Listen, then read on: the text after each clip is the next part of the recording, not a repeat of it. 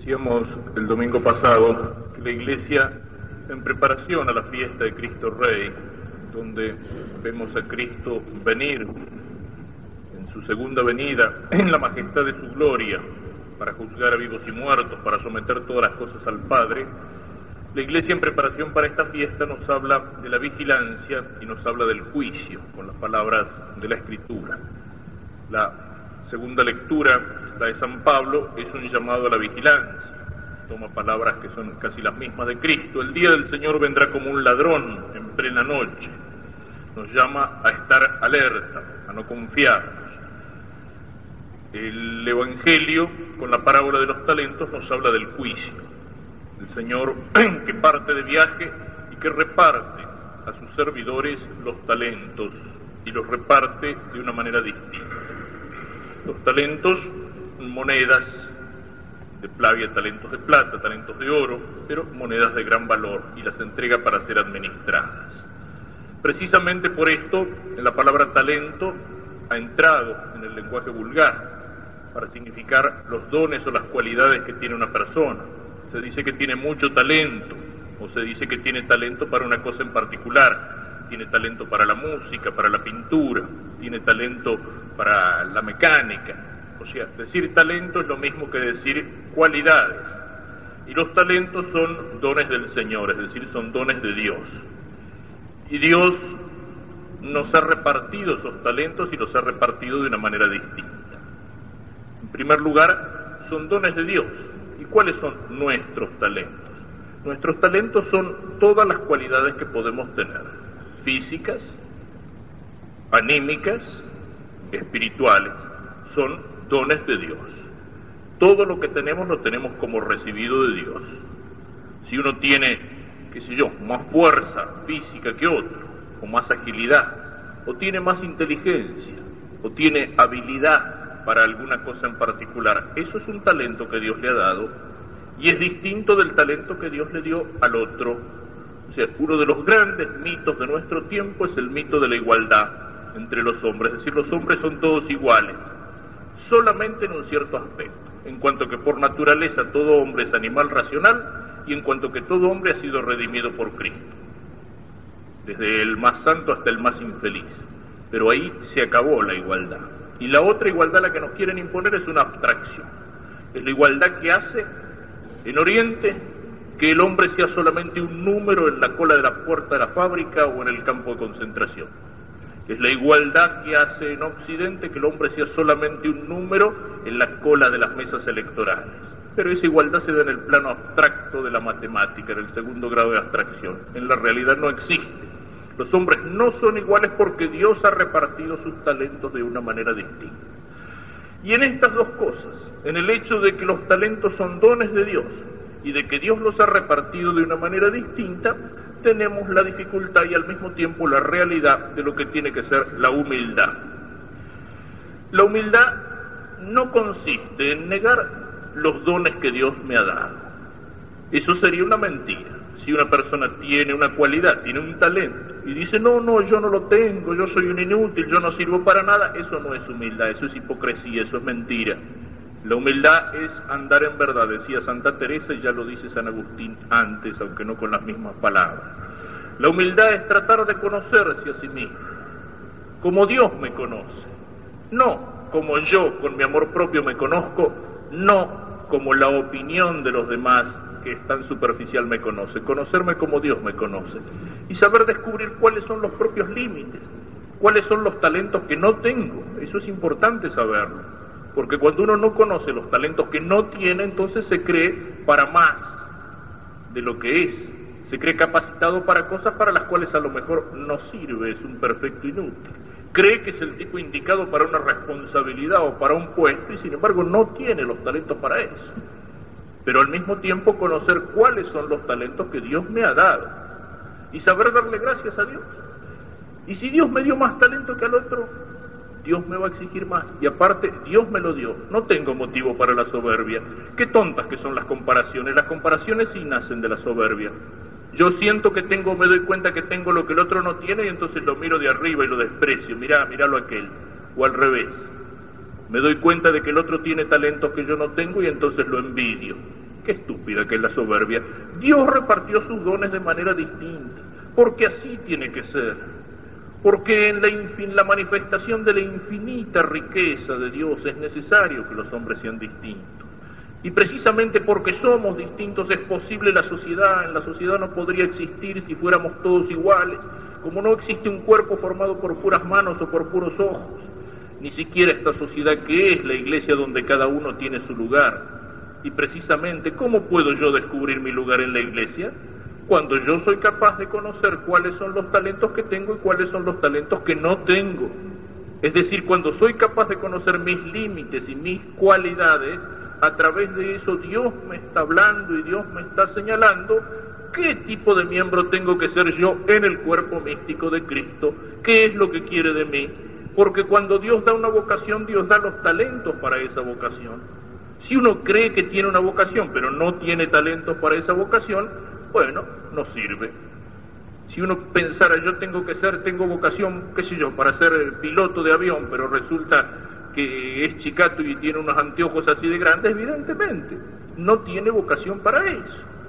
Si uno piensa, yo tengo que ser profesor de matemáticas, pero no le da la cabeza ni para pasar del 2 más 2 son 4, evidentemente no tiene vocación para eso. Y así podríamos decir de todas las cualidades, a través de las cualidades que Dios me dio y de las que Dios no me dio, Dios me está señalando cuál es mi lugar en la sociedad y cuál es mi lugar en la iglesia y cuál es mi vocación particular.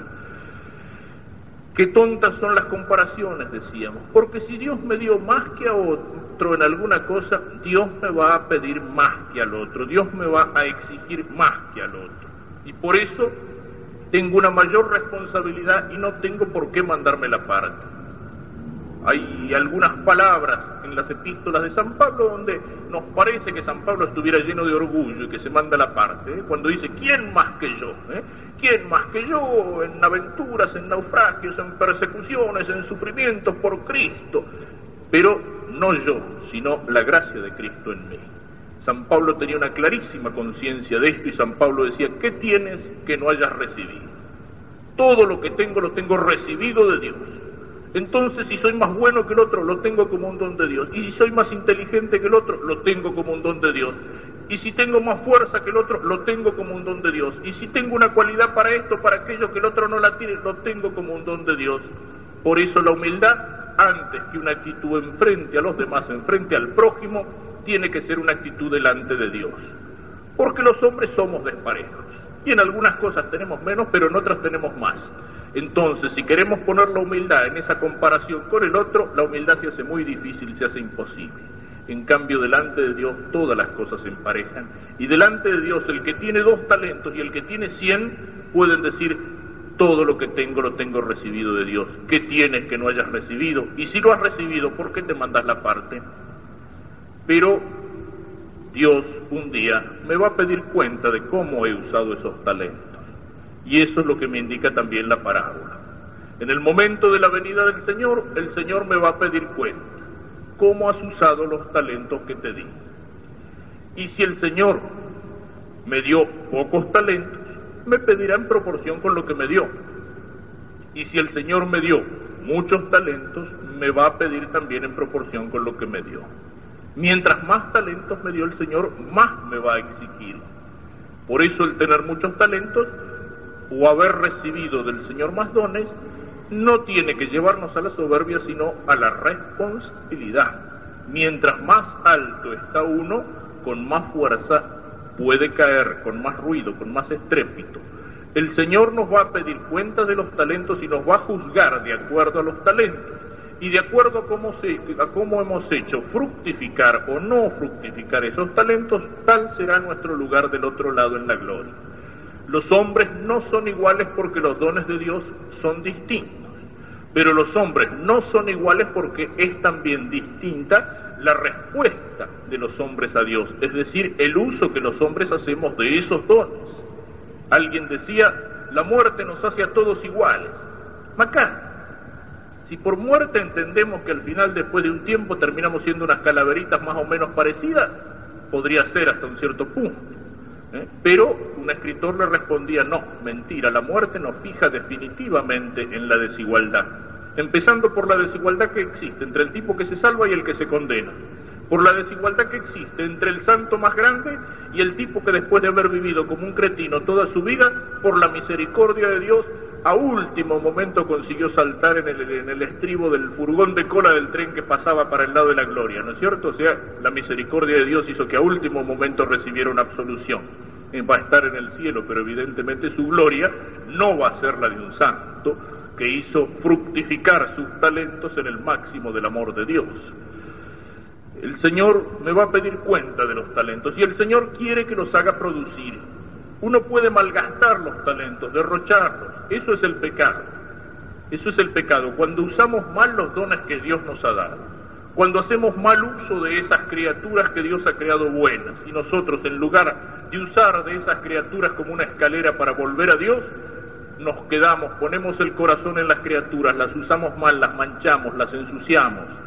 Cuando usamos mal las cualidades que Dios nos ha dado lo decíamos, o la fuerza, o la inteligencia, o la habilidad, en lugar de usarla para el bien, la usamos para el mal. Eso es el pecado, eso es derrochar los talentos. Pero el Señor no nos pide solamente que no malgastemos los talentos, que no los tiremos en farra como el hijo pródigo. Nos pide el Señor que los hagamos fructificar, que los hagamos rendir, que no los enterremos. Y hay muchos que creen que son buenos simplemente porque no se tiran los talentos en una noche de farra.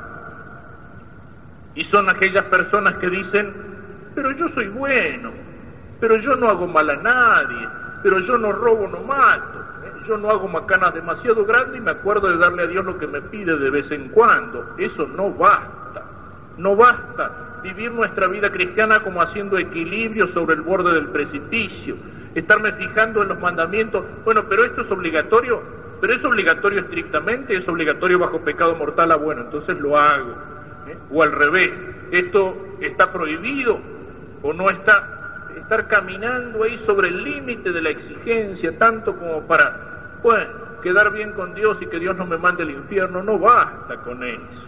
El cristiano no puede vivir así, en esa mediocridad, en esa tibieza, en ese equilibrio. El cristiano no puede ser un tonto, un cobarde, un mediocre, que por miedo, porque evidentemente usar bien los talentos exige riesgo, tiene algo de aventura la vida cristiana entonces. Pero si uno busca la vida cómoda, guardar, enterrar los talentos, darle a Dios el mínimo obligatorio, vivir la vida cristiana con el mínimo de compromiso y con el máximo de comodidad posible, eso es enterrar los talentos y el Señor también me va a pedir cuenta de esos talentos que he enterrado en una vida cristiana floja, en una vida cristiana mediocre.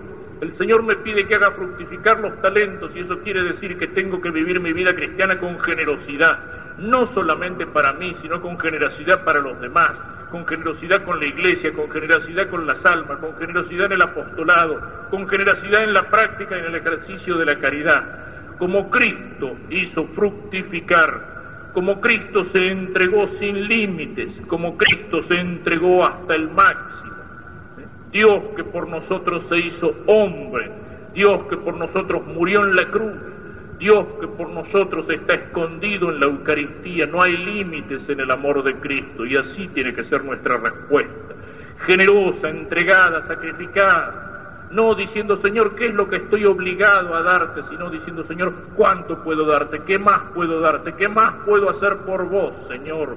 Esa tiene que ser nuestra respuesta y sobre esa respuesta seremos juzgados.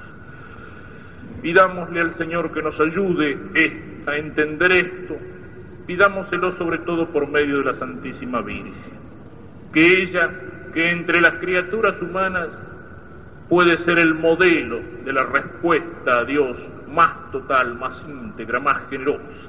Ella puede ser el modelo de aquella que hizo fructificar al máximo los muchos los grandes talentos que había recibido del Señor para ser su madre y madre nuestra aquí en la tierra, que ella sea nuestro ejemplo, nuestro modelo y que ella nos dé fuerza, para que entonces sí, en el día de la venida del Rey, podamos escuchar aquellas palabras consoladoras, siervo bueno y fiel, entra en el gozo de tu Señor.